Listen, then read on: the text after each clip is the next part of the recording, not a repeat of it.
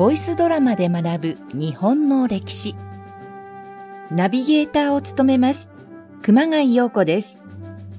この番組は日本の歴史の時々で命を削りながらも懸命に生きてきた人物にスポットを当てて、ボイスドラマとして再現いたします。さて、第1回目に取り上げるエピソードは、函館戦争。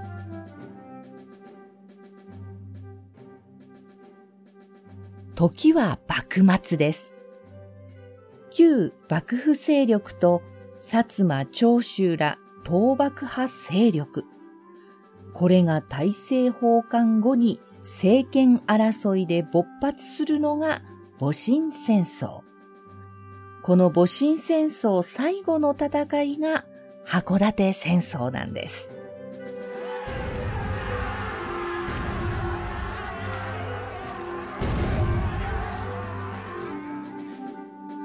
1868年1月、京都鳥羽伏見の戦いから始まって、4月には江戸城が無血開城されますよね。この無血開城後に新政府の要求で徳川家の所領が大幅に減らされてしまうわけです。これによって行き場をなくした徳川の家臣たち。なんと8万人もの家臣が路頭に迷ったと言われています。この事態を憂いたのが旧幕府軍の海軍副総裁であった榎本武明。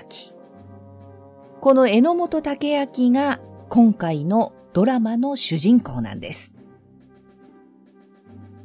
榎本武明旧名を榎本鎌次郎と言いまして、ドラマの中では鎌さんという呼び方で出てきたりしますけれども、この榎本武明が蝦夷地、今の北海道ですね。ここに開拓で新たな土地を作ることによって8万人を養っていこうと大胆な計画を画策するんです。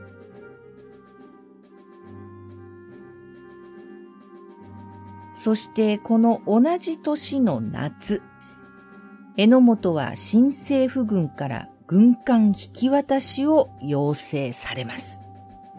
しかし、榎本はそれを退けます。当時最大にして圧倒的な戦闘力を要した軍艦海洋。この海洋を含む8隻の艦隊を率いて、榎本は江戸を脱走します。この時共に江戸を脱走したのが、陸軍奉行並みの松平太郎。そして旧幕府軍の関係者。上野戦争で生き残った将棋隊や遊戯隊、そしてフランス軍。まあ、旧幕府は軍事顧問という形でフランスのジュール・ブルネやアンドレ・カズヌーブ、こういった人たちを雇っていたんですね。合わせると2000人を超える兵力だったと言われています。この2000人を超える兵力で江戸を脱走しました。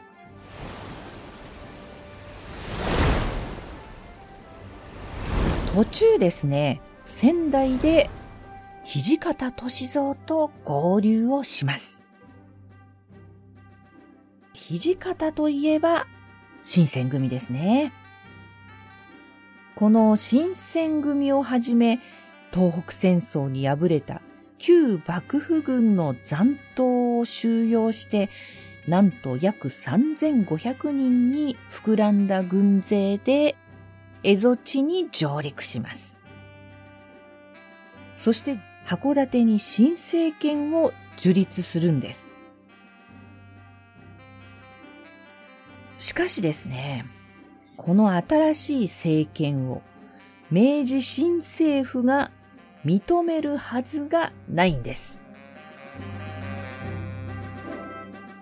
翌年の1869年2月には討伐軍を派兵するんですね。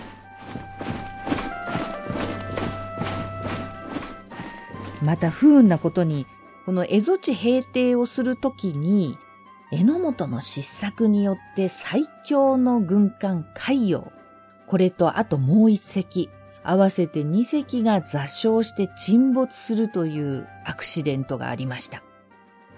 頼みの綱としていた海洋戦力がぐーんと低下して、新政府軍の蝦夷地上陸が容易になったことに、榎本は非常に焦りを感じるんですね。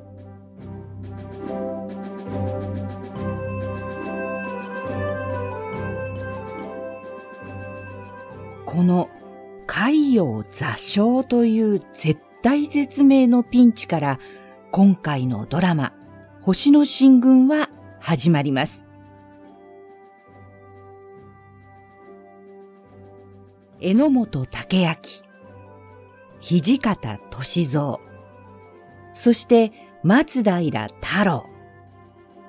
彼らの生き様や苦難への立ち向かう姿勢などを感じながら、どうぞ最後までお楽しみください。